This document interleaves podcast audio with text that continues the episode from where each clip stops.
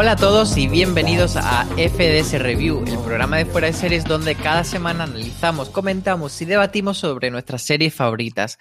Y hoy toca hablar de una que nos hace súper feliz que sea la protagonista de este programa.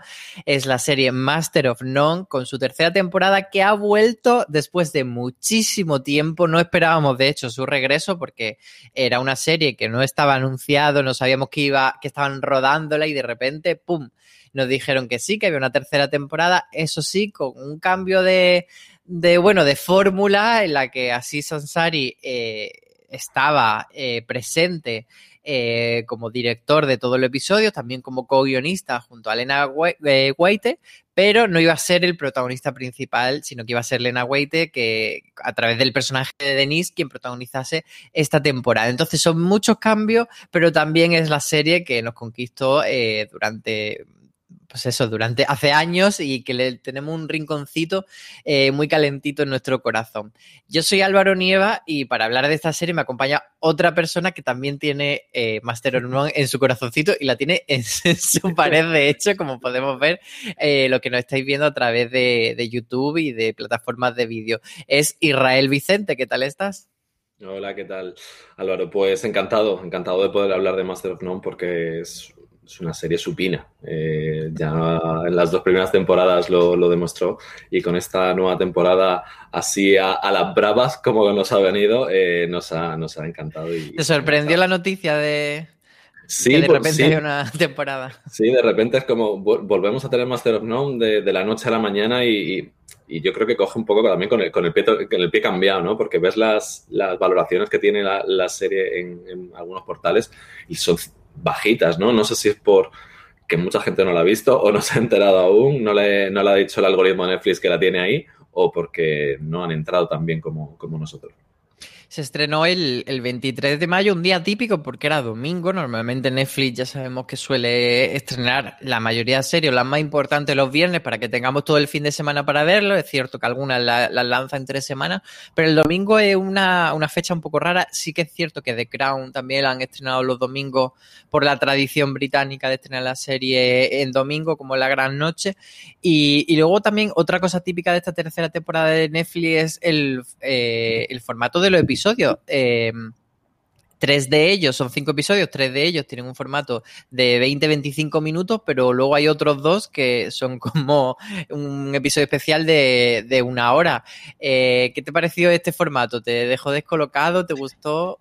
¿Crees que tiene mm. sentido? Sin entrar en spoiler todavía. Sin, entrar en spoiler, eh, me, pasó eso, que cuando fui a ver la cantidad de, episodios y sobre todo los tiempos, por aquello de organizarse los visionados, porque al final un domingo tarde, que aquí en Murcia además llovía bastante, era complicado poder ponerse con todo. Y, me sorprendió que el primero y el cuarto, si no recuerdo mal, duran 55 minutos. Y creo, creo que, están justificados en cuanto a lo que cuentan, porque creo que cortar eh, esos episodios a mitad mm, o cortarlo en dos partes no tiene tanto sentido que, tener un episodio de 50 minutos, ¿no? Sí que es cierto que el primero tiene como una, subdivisión porque es parte 1 y parte 2, ¿no? Pero, pero no lo vi del todo mal, sobre todo por lo que se quiere contar en esos dos episodios.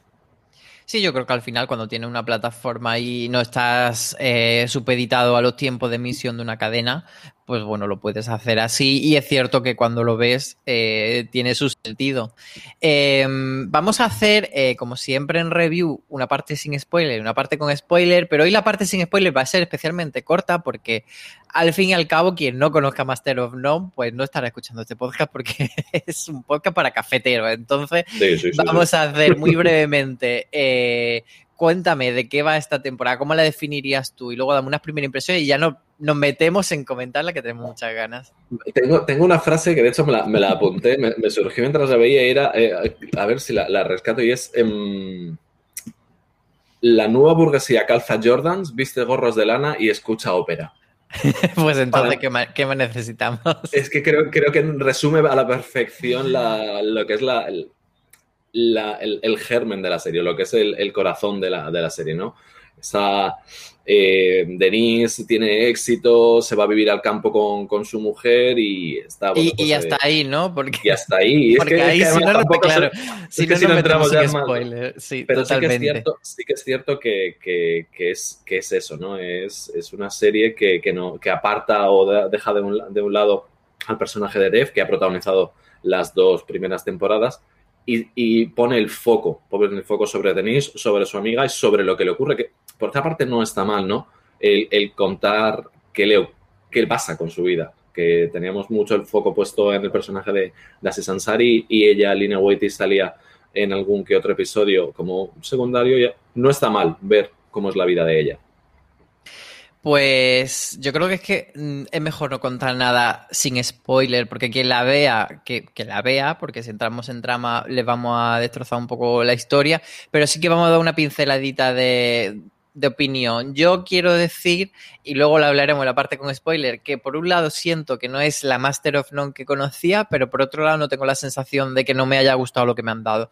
Me parece que es sobre todo muy diferente porque es otra etapa vital la que cuentan y eh, está hecho precioso. O sea, entiendo que a mucha gente le va a echar para atrás porque tiene un ritmo muy lento, porque se recrea mucho en planos de ahora te pongo una ventana, ahora te pongo un árbol con la hoja moviéndose y a mucha gente eso le va a desesperar. Pero creo que está justificado que no es un recurso estilístico simplemente por hacerse el guay y por hacerse el indie, porque parezca todo muy artístico, sino que creo que los tiempos realmente funcionan para contar cosas. Y, me parece que, está hecha preciosa y sobre todo eh, creo que hay un retrato de las relaciones personales y de la mujer, las dos cosas, juntas y por separado, eh, que no hemos visto en televisión en mucho tiempo y que no veremos. Que es muy difícil ver esas mujeres reales en televisión eh, de esa manera. Y yo creo que haciendo un poco un paralelismo de dos series muy diferentes, pasa un poco como lo mismo que cuando ves Made of Town. Tú ves Made of Town y dices, esto es un policial que tiene unos rasgos de realismo que no se lo he visto a otro policial. Y yo creo que esto es un poco lo mismo en cuanto a relaciones personales. Sí, y además que, en cuanto a las relaciones personales, todos nos hemos podido ver mm, en, cualquier momento de la serie. Eh, en, una discusión, en una, nos podemos ver reflejados Digo todos los que están eh, enmarcados dentro de la edad que corresponde a los protagonistas de, la serie. Y sin embargo, al respecto de lo que decías del, estilo tan pausado, tan bonito, tan preciosista que, quiere utilizar a, eh, a en la serie, creo que en el fondo el pozo está ahí. el que ha visto las dos temporadas anteriores sabe que, que hay un cierto gusto estético por parte de, de, de Ansari, ¿no? El primer episodio de la segunda temporada, ese homenaje a Victoria Sica y el ladrón de bicicletas, es una pasada. Es una auténtica brutalidad. Entonces, no extraña que los referentes cinematográficos de los que bebe Aziz Ansari le hayan, le, hayan llevado a hacer una serie como esta, tan intimista, tan preciosista, con lo que dices tú, con esos planos tan, tan parados y tan fijos. Eh, él lo hablaba en una entrevista tres minutos, tres minutos de, plano de, de, dos personas, de poniendo la lavadora. es, que es flipante, pero te llena, el espacio te lo llenan las actrices, ¿no? Entonces, no, no es la misma serie, sin embargo, sí que hereda muchas cosas de la, de la serie anterior. Es como, podríamos hablar casi que como un, spin-off o una, o una mm, antología que parece que, que, dentro de la misma línea eh, editorial o en este caso visual, nace, nace esta eh, Moments of Love. Pues hasta aquí vamos a hablar sin spoiler. Quien no haya visto, quien no haya visto la serie tiene unas pinceladitas de opinión para decidir si se pone o no con ella, pero vamos a hacer una pequeña pausa y ya pasamos al lío. Pues ahora sí, vamos a hablar de Master of None con spoiler, como siempre decimos, que no la haya visto, que pare el podcast, que vuelva cuando la termine de ver y nos escuche y la comente con nosotros. Pero antes de, desgranar lo que viene siendo la trama, eh, quería yo lanzar un mini debate aquí con Israel si esta Moments of Love es Master of None o es otra cosa distinta, porque yo sí que tengo la sensación, y fíjate, te voy a comentar una cosa que me di cuenta ayer eh, viendo el póster oficial eh, o sea, aquí no lo han vendido en todos lados como la tercera temporada de Master of None, pero el póster oficial es curioso porque pone Master of None presenta Moments of Love.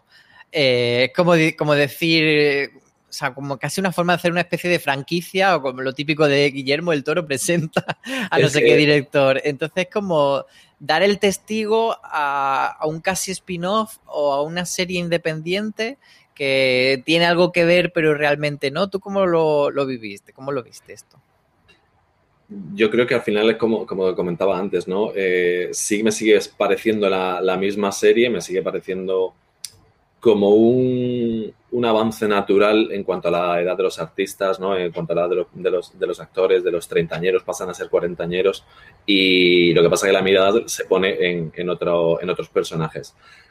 Un poco cogiéndote, de, cogiéndote eso de, de, ser una, una, serie aparte o algo nuevo, es como si fuese una colección cápsula. ¿no? De, es, es, una colección cápsula dentro de, una, de una nueva temporada. ¿no? Es, Moments of Love, de, o sea, lo presenta mm, Master of None, tiene, tiene sentido, ¿no? lo que dices, ¿no? Y incluso esto lo hacen con tipografías diferentes, que ya me parece mm. como una forma, o sea, Master of None mantiene eh, la tipografía de siempre y Moments in Love está con otra con otra letra. Así que, a ver, yo creo que mantiene el espíritu, pero por ejemplo, Master of None eh, tenía bastante más comedia. Sí es cierto que nunca fue una serie o sea, no recuerdo, yo ahora mismo, es verdad que ha pasado mucho tiempo como para recordar, pero recuerdo mucho más como el carisma de los personajes, lo cookie, eh, el retrato de la ciudad, eh, pues Asís, por supuesto, y, un poco esa forma de llevar la comedia romántica a, una modernidad.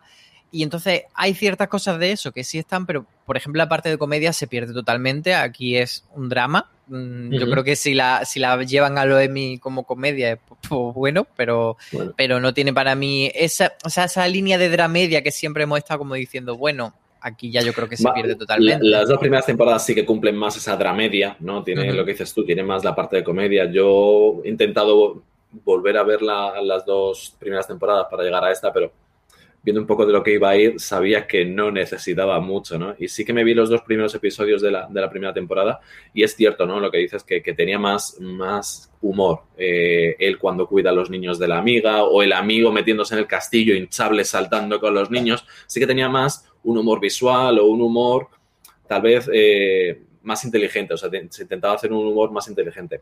Aquí no tienes humor, aquí tienes todo el rato drama y tal vez alguna pinceladita o el típico chiste que te quita un poquito la tensión de, lo que estás viendo, pero humor hay muy poco y si va como drama a los semi, pues eh, lo va a tener complicado también porque hay mucho, pero muchos puntos puede tener para ganar. Pues vamos a ir abriendo los episodios uno a uno. Son cinco, cinco, historias de una gran historia, pero sí que están como muy diferenciadas. Entonces vamos a ir uno a uno y dentro de esos episodios vamos desgranando todos los temas que se van tocando. Yo creo que el primero tiene eh, mucho de eso que tú comentabas, de la diferencia de pasar de o sea, al final las dos primeras temporadas de Master of None eran como el salto de los 20 a los 30 y esa búsqueda de encontrar tu sitio.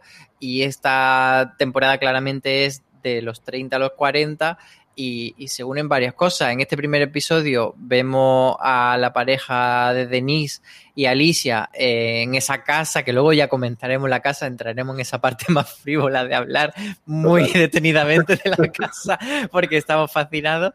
Eh, pero bueno, la vemos a ellas dos muy asentadas como muy equilibradas, como una pareja perfecta, en contraposición con Asís, que hace una de sus intervenciones, con una novia que tiene, con la que se lleva fatal y con la que monta un pollo.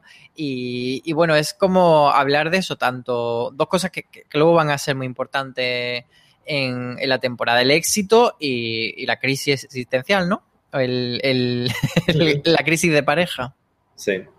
Em, eh, sí, en este primer episodio creo que, no, que vemos nos resulta todo tan bonito porque como que idolatramos eso, ¿no?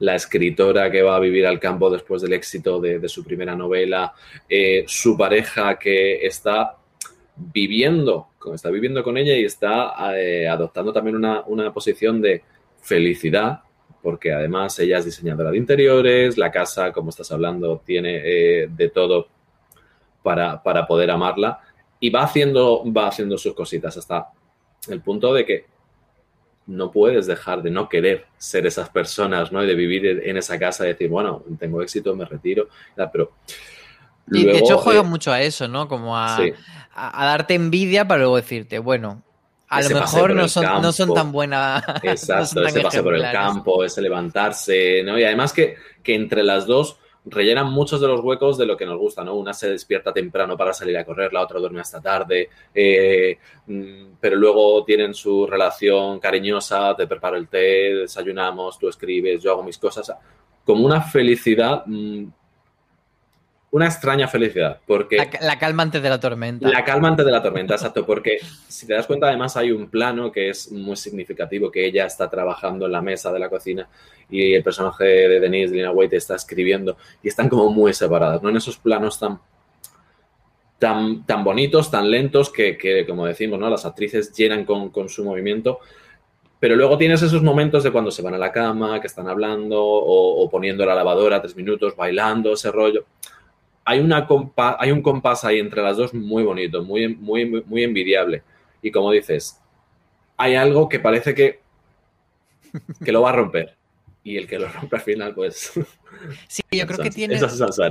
algo que luego veremos que, que, que, es que Denise ha construido un sueño con ese. Ha, ha, tenido de repente una inyección de dinero enorme porque ha tenido un bestseller del New York Times, de repente es una persona eh, súper conocida, etcétera. Entonces tiene un montón de dinero y construye eh, un sueño eh, que tenía ella en su mente, que era tener una casa en el campo, y, crea un mundo de cuento que durante un tiempo sí que están viviendo en ese cuento que ellas tenían en la cabeza. Yo creo que este episodio es eso, para luego decirte, bueno, pero es que la vida no es, no es el sueño que tú tienes en la cabeza, sino que luego la vida tiene problemas reales, y de hecho el problema real viene ya en el segundo episodio que mm, entre otras cosas, yo creo que el, tema central sería eh, ese aborto y que nos viene a hablar en primer lugar de la diferencia entre, entre dentro de una pareja cuando una persona está en un punto y otra persona está en un punto. Y en este caso es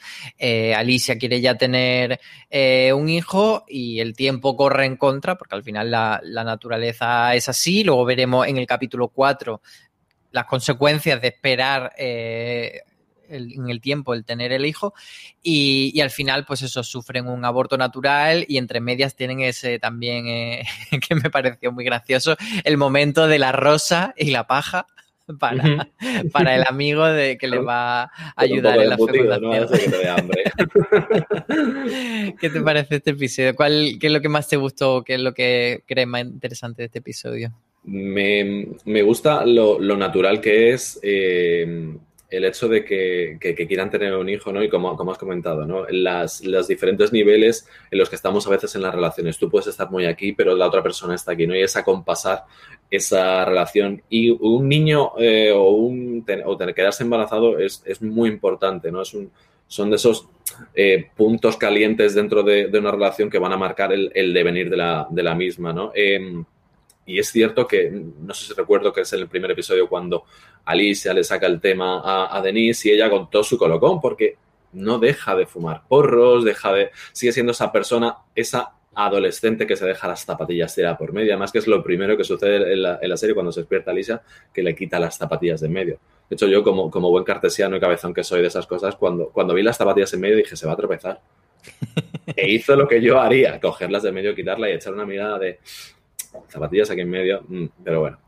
Entonces... Y, además de eso, eh, me parece muy interesante porque eh, los que no tenemos hijos pensamos que para tener hijos hay que estar en un punto como casi de, ser una deidad y estar por encima del bien y el mal y de tenerlo todo atado. En realidad, cuando se tienen hijos es un poco sobre la marcha y de hecho la generación de nuestros padres los tuvieron súper jóvenes, con veintipocos, y, y, no llegaron a ese punto de ya tengo todo solucionado en mi vida y ahora puedo tener hijos. Exacto. como un, un work in progress.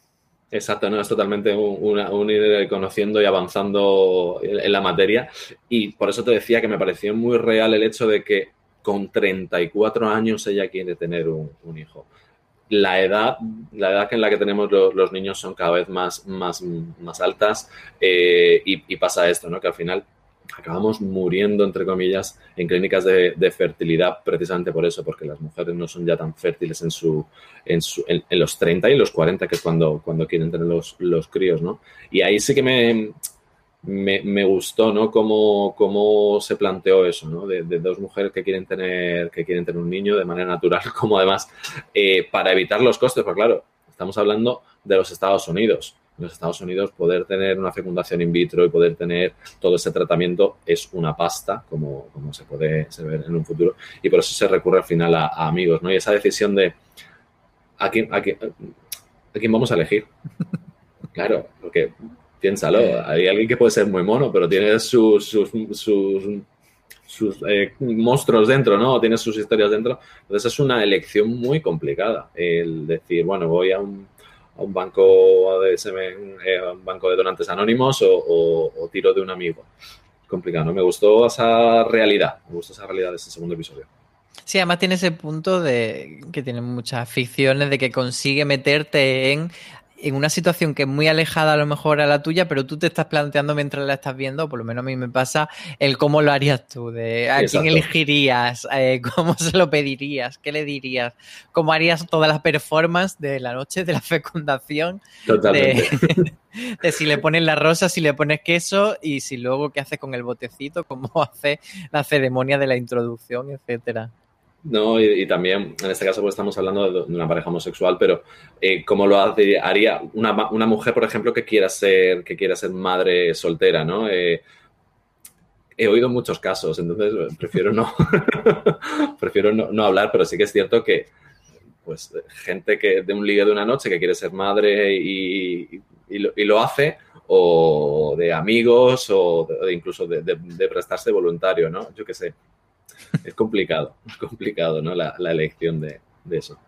Y luego muy dolorosa la, última parte del episodio, que es cuando pierden el hijo y, se ven en, en, situación, en puesto, en, reacciones diferentes. Vemos que, Denise dice que sí que está muy afectada, pero está como una especie de shock que, que, bueno, que no lo expresa. Y de hecho, Alicia le llega a recriminar que no está llorando y que no se le ve tan afectada. Y eso nos lleva al tercer episodio, que es el de la separación el de gritarse, el de tirarse los trastos a la cabeza y el de darse cuenta que ese sueño de la, de la casa que había creado en el primer episodio, pues se ha venido abajo y, no es lo que esperan. Y todo esto viene también un poco eh, relacionado o empanejado con el tema del segundo libro que no consigue Denise eh, hacer que cuaje y, también un poco de los miedos a eh, yo creo que se le junta también, pues eso, eh, el miedo a, fracasar, o sea, incluso cuando ya has conseguido el éxito, el miedo a fracasar es casi mayor porque piensa que ya la gente, y vuelvo a mencionar Mare of Town cuando dice Mare en un episodio, no es un spoiler, dice algo así como que, lo malo de, triunfar es que la gente siempre espera que, que estés triunfando todo el rato y es una frase que se podría aplicar también aquí. ¿Qué te pareció a ti este episodio? ¿Qué es lo que más te gustó? Pues fíjate que, ahora que lo, estás mencionando, estaba viendo un cierto paralelismo entre ese segundo libro que nunca, que nunca sale o que cuando va a salir siempre, siempre genera problemas ¿no? Eh, con su relación y sobre todo con la, con la parte del aborto. ¿no? Eh, em, entiendo, fíjate, entiendo mucho la posición de, Alicia, ¿no? De, porque ella es la que ha perdido al bebé. Eh, ella es la, digamos, se puede entender como la, más madura de la, relación, la que va tirando del carro y la que al final le hace ver a, Denise que no es un objeto más de su vida idílica, que tiene sus metas, que tiene sus pensamientos y entre sus metas se encuentra la de, la de ser madre. Entonces, con toda esa mochila que ella ya lleva de, carga psicológica, el perder, a, el perder al, bebé eh, hace que eso se lo eche en cara a Denise, ¿no? Como no estoy cumpliendo mis cosas por, por ti, porque tú sigues viviendo tu vida, sigues jugando tus porros, estás con tu éxito, New York Times y demás, pero yo qué, qué es de mi vida, yo quiero avanzar, yo quiero continuar, ¿no? Entonces, eh, me parece muy buena la actuación del personaje de Alisa, que me puse a buscarlo y fue y dije, me suena a mí esto de esta mujer de, de algo y era de de las películas de, Star Wars, de las dos últimas de la, ¿Ah, de, de Star Wars. Sí, sí, es uno de los personajes que, aparece. Y salió también en. No me va a salir la, británica. Ahora. De, mm, Madre mía, bueno, voy, comentando y mientras A mí, fíjate, sobre, esto, que, sobre esto que comentaba, eh, me parece que ella como que tiene mucha razón, pero eh, yo en este episodio eh, de hecho que mentalmente sin querer te posiciona, yo me posicionaba como un poco más en Denise, que intentaba un poco decir, bueno, pero vamos a intentar eh, solucionarlo y, vamos a ver qué se puede hacer con esta relación antes de... Y la otra está eh, divorcio, divorcio, divorcio. Y, es muy entendible eh, todo lo que dice, que, le pasa a Alicia por la cabeza, pero también entiendo la forma en la que Denise ha metido a Alicia sin querer en esa posición y, y, no se ha dado cuenta de que la ha colocado en una posición como de satélite de su vida y, luego ahí hace el clic de darse cuenta y podría intentar rectificar, pero ya es tarde. Entonces, eh, me parece como muy interesante que, al final no se juega a ninguna de las dos, es como la villana, sino que, bueno, también digamos que Alicia se, ha colocado ahí porque ha querido, etcétera. Son, dos maneras de entender una, situación como, esta, ¿no? Eh, el hecho de que, de que el personaje de Denise no, no demuestre, o sea, no apático, que no sea tan cariñoso, o sea, es que es su forma de ser, ella es muy dejada, si vemos el personaje de Denise es muy el rollo, que no, no me casa que, en ese momento ella llorara. De hecho, mm. me, resultaría extraño que, el personaje de Lina Whitey llorara porque no, no se le ha visto tan cariñosa, ¿no? No se le ha visto siempre así un poco más, más despegada. Y el personaje de Alicia, pues sí que es cierto que, toda la culpa la vierte sobre ella, ¿no? Y toda su relación y al final toda la mierda que tiene va a volcarla sobre esa persona. Que por cierto, y no he tenido que ver IMBD, eh, salía en Smolax. Vale, es Naomi Aki, que por cierto es la, la, gran protagonista del episodio 4, que no sé si estará de acuerdo conmigo, pero yo creo que va a ser el episodio del año, el episodio que probablemente a ella le dé algún premio, no sé si un Emmy, si un Globo de Oro. Pues, bueno, Globo de Oro, como lo digo como si se fuesen a hacer, como, si, un, globillo, un globillo de oro. un globillo que a lo mejor no hay globos de oro, pero yo creo que sí que va a ser el episodio que la coloque a ella en el mapa y va a ser un episodio, si la serie tiene un poco de trascendencia, pues de lo más del año y de las listas del año y para mí ha sido de verdad una, auténtica joya porque además consigue con un tema, porque muchas veces es muy fácil eh, eh, sentirte muy, muy, muy apelado y, y que te guste mucho algo que digamos que te toca, una temática que es muy cercana a ti, pero a mí esta temática de, del problema de sentirte que, que, se te está pasando el arroz, que no, que no llega a ese punto, que se te acaba la hora de ese madre y tiene un deseo enorme, es algo que me resulta totalmente ajeno y aún así empaticé muchísimo y, sufrí muchísimo y era como, por favor, que lo consiga al final, porque estoy sufriendo mucho. Entonces me pareció eh, un episodio que merecía además esos 50 episodios, esos 50 minutos de, metraje para contarlo y me pareció una maravilla. Eh, cuéntame a ti qué te pareció. Pues estoy, estoy contigo en eso de, no poder sentir lo que puede sentir una mujer eh, en esa sensación de que se le pasa el arroz, de que necesita tener un hijo, pero sin, embargo sí que he vivido esa parte, ¿no? De mm, esa conversación de esto hay que hacerlo ya porque se nos pasa el arroz. Esa, esa conversación ha existido y, me, puedo, me puedo posicionar o puedo llegar a entender un poco más eso porque también eh, sé de, amigos que han podido pasar por ello. Este episodio... Y a lo mejor quizá nosotros que podríamos tener un, acercamiento más pragmático al, a, ese conflicto que diríamos, bueno, pues eh, o piensa en adopción o hay otras cosas. O sea, yo creo en ese momento del episodio eh, ni siquiera tuve ese mecanismo de decir, pues yo haría esto, tal. Simplemente me dejé llevar por, su sufrimiento y su camino y lo viví con ella. Y, le deseé las cosas más bonitas del mundo. De verdad que es un personaje además que me resultaba no antipático, pero hasta este episodio no le quise tanto. Era, es, es un personaje muy orgulloso ella es muy orgullosa de sus cosas, de sus maneras de, hacer y, es como dices, ¿no? Es como, a ver, esto es Master of None, lo mismo no te va a salir tan bien.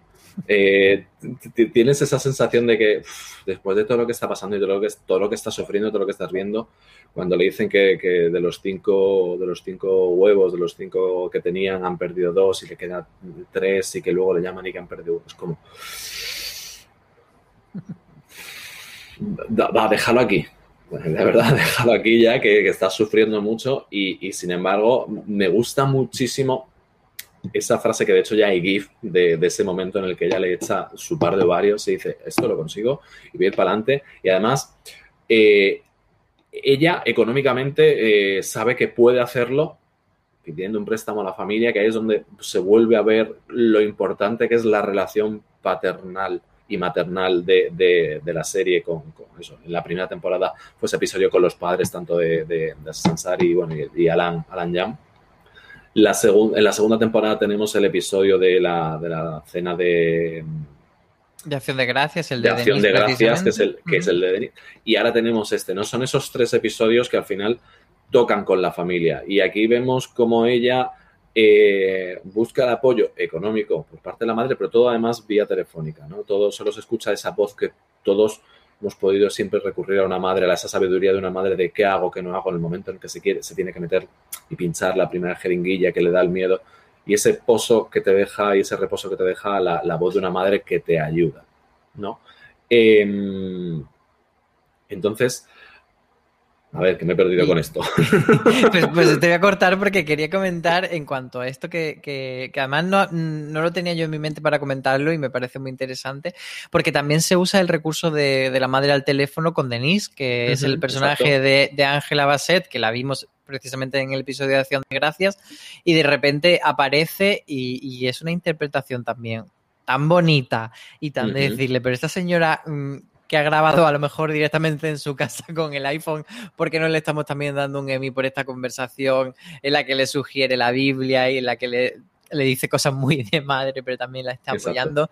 Me parece eh, como muy bonito eh, que hayan elegido esta forma de, de representar a las madres simplemente como esa persona de la que te olvidas durante los momentos de felicidad en ese primer episodio. No hay madre porque no la necesitas, pero cuando tienes los momentos de bajón dice cuál es mi roca, cuál es lo que me ata a mí a la vida y es esa madre que está siempre al teléfono para decirte cosas que no quiere oír, pero al final te dice las cosas que quiero oír, que es te voy a apoyar y voy a estar ahí contigo. Y, en este episodio es, lo fundamental, porque además la vemos al personaje de Alicia en momentos malísimos, la vemos... Eh, la vemos pinchándose a escondida, la vemos hecha un ovillo en la cama, que yo creo que es de los momentos más, más tristes, cuando después de estar ella dándose esos chutes hormonales tan fuertes, de repente la ve eh, o la ve llorando, llamando a un amigo que diciéndole, bueno, no vengas porque hace frío, pero estoy hecha una mierda porque he visto un anuncio de mantequilla en el que salía una niña. Exacto. Y, y, también me pareció muy cómico el momento en el que está en el restaurante y hay una niña insoportable diciendo que odia el picante y ella dice que eso es lo que quiero, una niña insoportable que odia el picante.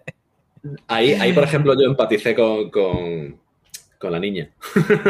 con la niña, no más que con la niña, con el padre que estaba soportando a, esa niña, ¿no? Porque me hace gracia, ¿no? E, esa sensación de querer tener el niño y cuando ves la realidad, la cruda realidad, es como, ¿realmente te quieres meter en, este berenjenal? Es normal, hay mucha gente que, lo quiere y en el caso de, del personaje de Alicia, pues le pasa, ¿no? Y sobre todo es algo muy bonito también cómo retratan en esa clínica de fertilidad a las enfermeras o las personas con las que, con las que tratan, ¿no? Sobre todo esa que siempre le hace la, prueba de, los folículos, que la trata como una madre. La trata como una madre, siempre la calma. Y no me gusta mucho cómo tienes la cara hoy, te veo muy triste. Que, venga, ¿qué te pasa? Cuéntame.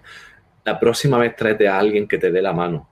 Qué importante es en ese momento tener a alguien a tu lado que te dé la mano. Es súper importante eh, en esos momentos. Y ella está derrumbada y está derruida porque está sola en, esa lucha, ¿no? Pero, como digo, por sus ovarios lo va a conseguir y es lo que, y a lo que iba antes de, de seguir, ¿no? Como se lo dice en el segundo tratamiento, en el cual se deja el dinero que le, que le, queda para poder abrir su sueño, que era esa tienda de, antigüedades, lo, lo, invierte en, en, ser madre, ¿no? Y al final le sale la jugada y, y es como se lo dice a la, a la, doctora, dice, tú y yo le vamos a echar ovarios y esto va a salir para adelante porque sí porque yo soy orgullosa y porque lo voy a hacer. Y ahí es donde es, el triunfo de, de ella, ¿no? Y respecto a la doctora me parece muy interesante y animo a la gente a que revea el episodio y lo analice, cómo la, retratan eh, en cuanto a planos. De repente casi nunca se le ve la cara a la doctora. hay, hay planos en los que es más importante que sí veamos la cara de la doctora, pero casi siempre está como en escorzo detrás, solo se ve, la barbilla. Yo creo que ahí hay mucha intencionalidad y hay mucha magia en este episodio. Y jugando igualmente con las, con las llamadas telefónicas de las madres, la llamada telefónica de la recepcionista de Cordelia, eh, que de hecho dudo si es la misma que le hace las, las, las, pruebas o no, porque Sí, como que no queda claro si el que no queda claro si es, mismo o no.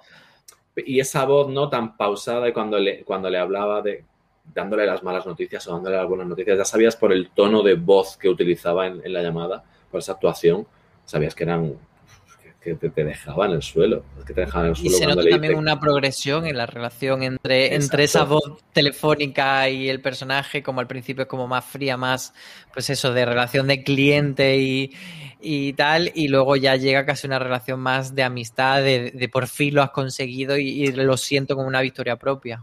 Exacto, exacto. Yo creo también lo, puede entenderse así, ¿no? Por, las personas que trabajan en clínicas de, fertilidad, que lo vean como victorias propias, ¿no? Porque al final están ayudando a, dar vida y a conseguir los sueños de muchas personas que, no pueden tenerlo de, manera natural, ¿no?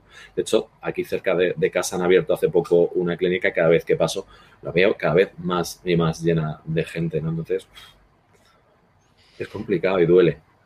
Pues es un episodio precioso, pero nos toca ya avanzar al siguiente, el último, que es eh, cuando nos cuentan que las relaciones a partir de los 30 no eran lo que pensábamos, no eran esos cuentos de hada con final feliz, porque eh, afortunadamente no hay final, no existe comer perdices, sino que tienes que seguir trabajando, tienes que seguir viviendo y, bueno, las cosas... Eh, van mutando, van cambiando y conocemos que Denise y Alicia han tenido, bueno, han dividido su camino. Eh, Alicia tiene una niña que no sabemos exactamente cuánto tiempo ha pasado porque no llegan a decir la edad que tiene ya su hija, pero sabemos que tiene una hija sana, feliz, que tiene una vida plena, que ha encontrado una nueva pareja y que Denise sí que tiene también otra pareja, incluso ha tenido un hijo que dice que tiene como un par de años y, y bueno, ellas dos han separado sus caminos, pero se reencuentran eh, y además Denise le da la sorpresa de ir a esta preciosa casa que ahora es un Airbnb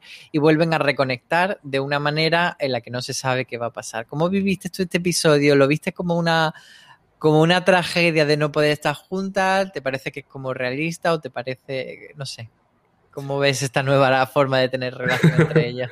me, me, parece, me parece que es eh, que llegan al punto las dos llegan al punto. Cuando estábamos. ¿A qué punto? ¿A qué punto? Llegan, llegan al punto de, conectar la relación otra vez entre las dos. Porque además, cada una tiene su propia relación de pareja, tienen sus hijos. Han llegado al punto de, de, la estabilidad emocional de pareja con los hijos, sin embargo, no están juntas.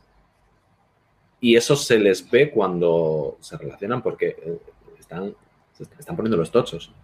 ellas se, se juntan eh, no sabemos si lo llevan haciendo. Bueno, sí creo que mencionan que lo llevan haciendo durante el tiempo. es la primera vez cuando van a la casa, pero luego son varias veces en la casa. Se entiende como que, siguen haciéndolo. Incluso Denis le llega a decir, bueno, no sé hasta qué punto podemos mantener esto sin que nos pillen y sin que. Y sobre todo, eh, que en qué momento se han vuelto, en qué momento se han vuelto a encontrar, ¿no? O en qué momento han, han, reconectado, como, como dice el personaje de, de Denis, ¿no? ¿Cuánto tiempo les, les, va, les va a durar esto? Quiero creer que, que les va bien, quiero creer que les va bien y sobre todo eh, ese plano final, que no sé qué te, qué te pareció a, ti, de, el de Denis, de Lina Waity, mm, con su porro fumando. Además, es, es muy abierto, ¿no? Eh, a, a, qué pueda pasar, si está esperando, a que no vuelve, no, no sé. Resumiendo que, sí, que creo que están en el punto de que querían, estar y se han quitado ataduras. Se han quitado las ataduras que tenían como pareja eh, y, tienen una muy buena relación ahora mismo de amistad, de, sexo, de, lo que sea, y, han conectado por fin, ¿no? Lo que, lo que tal vez veíamos en el primer episodio que eran como más separadas o ese momento cuando están bailando. Fíjate que cuando están bailando con la lavadora al principio, cada una está en su sitio bailando, pero en este caso interactúan bailando, ¿no? Mm, al igual que en el momento en el que cuando deciden ser madres bailan y se abrazan. Hay una conexión ahí, hay de nuevo una conexión entre ellas. Sí, yo creo que al final toda la temporada es como una especie de deconstrucción de ese final feliz de cuento. El, cuento era, el final feliz era el primer episodio y vemos cómo todo se va desmoronando y al final nos llevan a un final más realista de decir, vale, es que la vida no, no era aquello, aquello era una paja mental que tú tenías, una fantasía. Una idealización. una idealización y eso no existe. Entonces, y yo el, final lo interpreto un poco como, como un no final, como decir, bueno, es que la vida nunca llegas a un punto de fin hasta que te mueres, por supuesto, pero eh, pues aquí estamos mirando el horizonte y volverá a cambiar la situación, los vientos volverán a llevarnos a un punto más álgido o más bajo, pero sigue todo, es un work in progress. Y, yo lo interpreto un poco así. De este episodio también me gusta mucho la conversación sobre, sobre cómo eh, somos esclavos del capitalismo como ovejas y ese, sí me de cómo te da el cheque y es la comida y la oveja y lo que te dice el jefe y tú le contestas con un B. Y, bueno, me parece como un episodio, pues eso, que, tiene una nota agridulce muy chula, tiene una forma de entender las relaciones eh, muy realistas, de decir, bueno, es que como mejor están ahora ellas, es así, y, no como se suponía en la casa de ricachonas y viviendo una vida de fantasía. De, burguesas, de, nuevos burgueses en los cuales, pues eso, eh, no, no, no, no, entraba ese amor o no entraba esa relación que realmente querían fomentar, ¿no? no, sé. Sí, no, y la cosa es que no sabemos cuánto va a durar, si realmente eh, al final dejarán a su pareja y volverán a esta junta o ven que así es la, forma o si eventualmente les dirán a su pareja, bueno, pues tenemos una relación abierta y tengo esta otra pareja que, que es los cuatro. y feliz de los cuatro. feliz de los cuatro. Oye, dime, El, momento, el momento danza Kuduro Ay, maravilla, porque además en momento hay que, hay que cuenta, cuenta cuando aparece por si alguien no se acuerda cuando es. El, momento danza Kuduro pasa en el episodio 4, que además estamos con toda esa tensión de todo lo que le está pasando a Alisa y, eh, se va a la lavandería, ¿no? Entonces impacta mucho eh, en contraposición de ese primer episodio en el que ellas están con su música muy guay, bailando y poniendo la lavadora y en este caso está ella totalmente tirada hecha polvo del tratamiento y hay otra mujer que está, que de hecho no sé si es esta mujer o es el, es el sonido de la propia lavandería y durante, que fueron interminables tres minutos para mí, sonando el danza duro a, a en, en la serie, además que te rompe, te rompe totalmente porque está sonando ópera, está sonando música muy tranquila, muy de jazz, de repente te meten el danza duro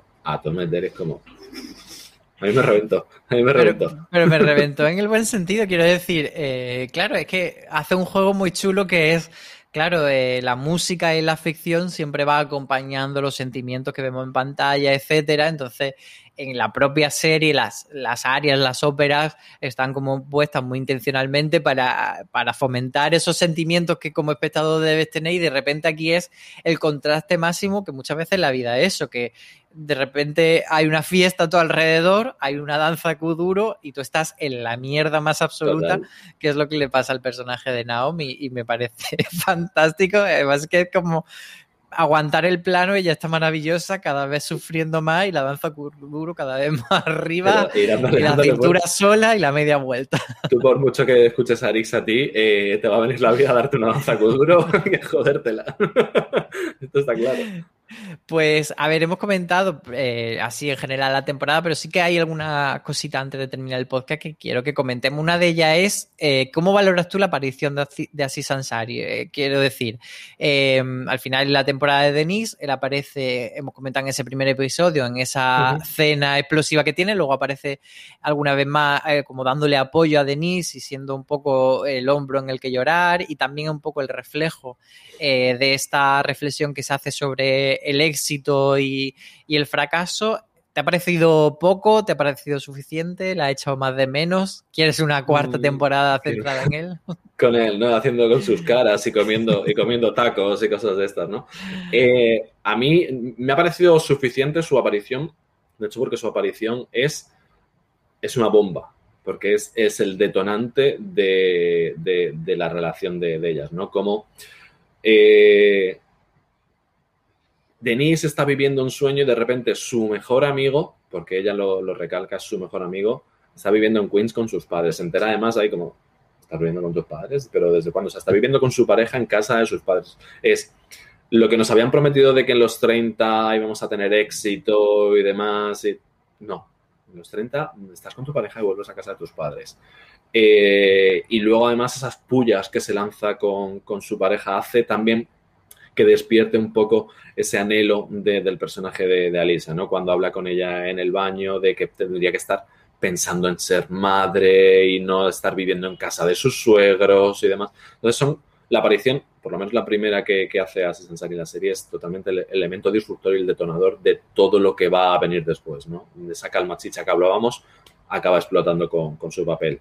Y, y, no, y, no, y, no, un segundo, no y una, más. cosa, una cosa de, de, esa pelea que también me parece muy interesante, un sentimiento que yo creo que mucha gente ha tenido y que yo he visto en bastante gente, que es, esta es mi pareja a los 40 y ya no me da tiempo a cambiar otra, así que me tengo que joder. O sea, Exacto. nos estamos, eh, como él dice, esto es un jueves cualquiera para nosotros, este tipo de pelea, estamos tirándonos los tactos a la cabeza, pero bueno, es que es como lo, lo que hay.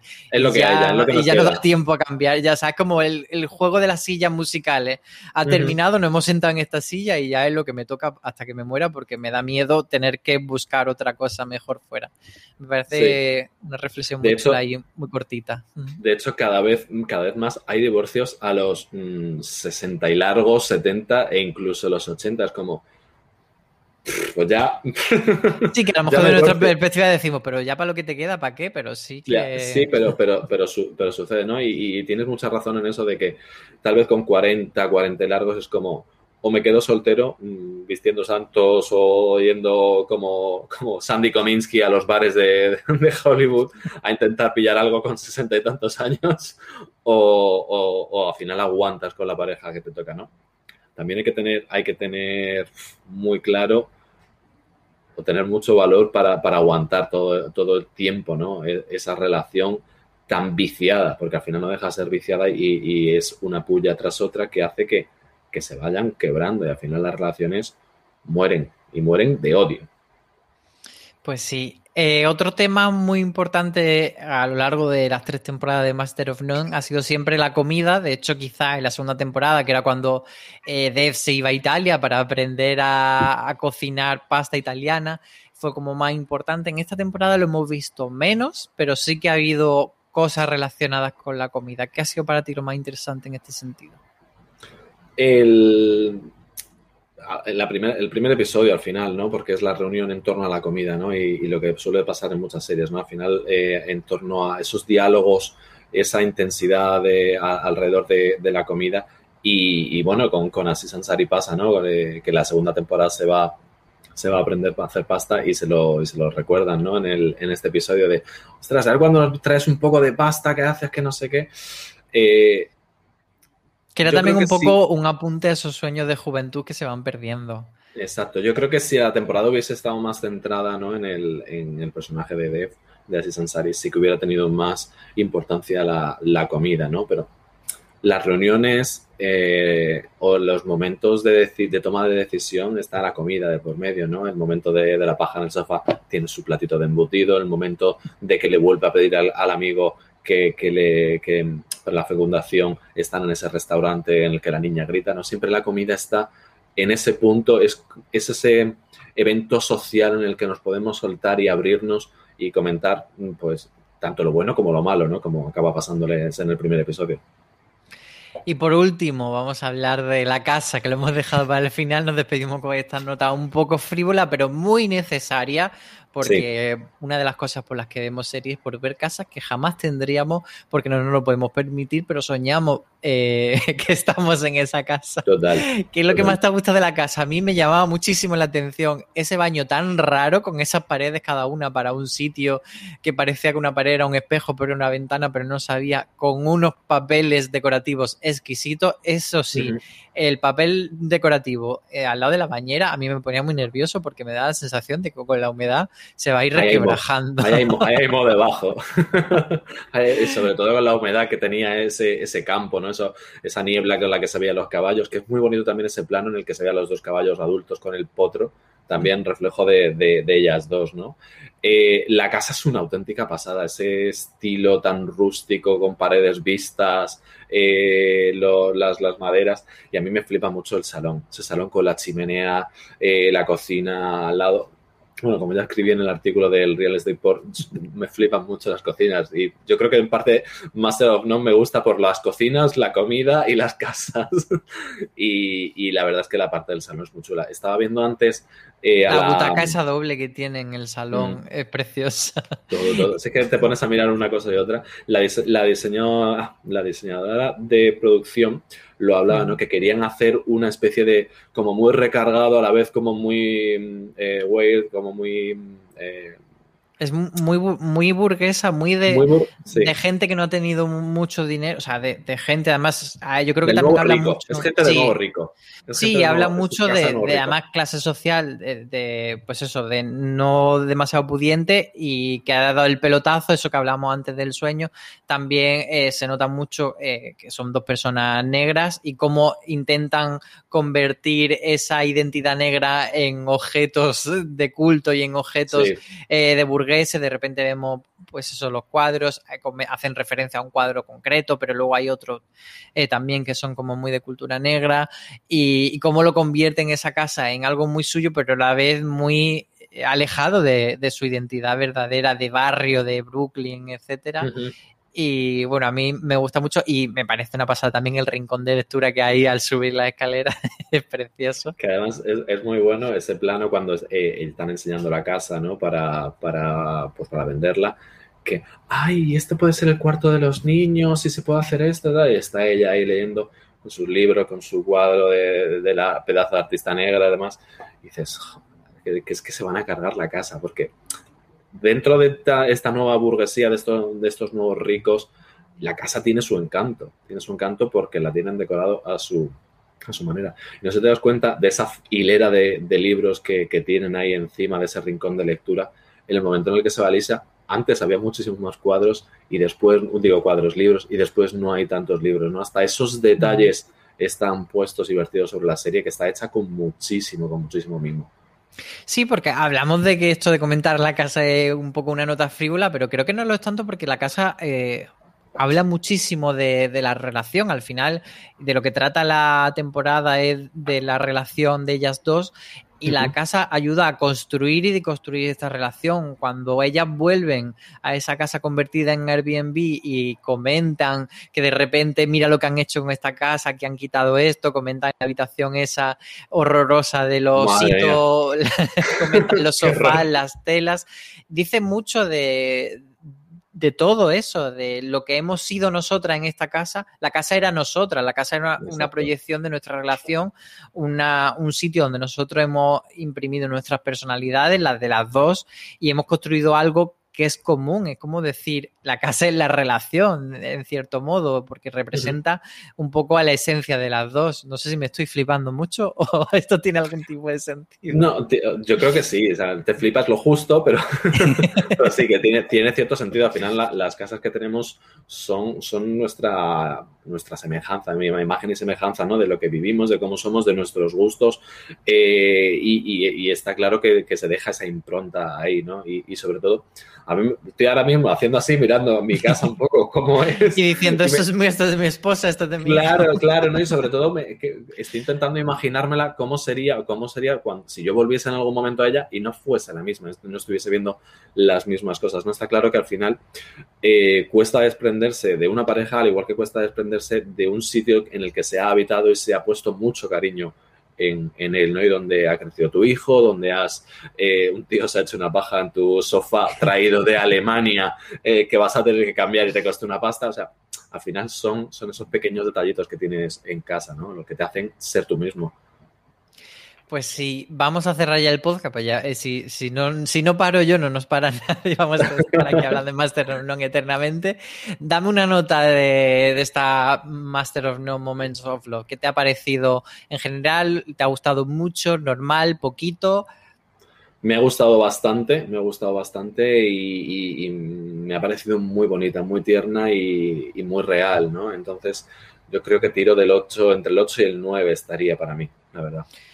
Sí, yo creo que entre el 9 y el 10 también estaría para mí. Desde luego se va a ir para mi lista de lo mejor del año. Muy raro tendría que ser, muy, muy loco tendría que ser el 2020. Luego tendremos que acordarnos de ellos cuando se haga estas listas.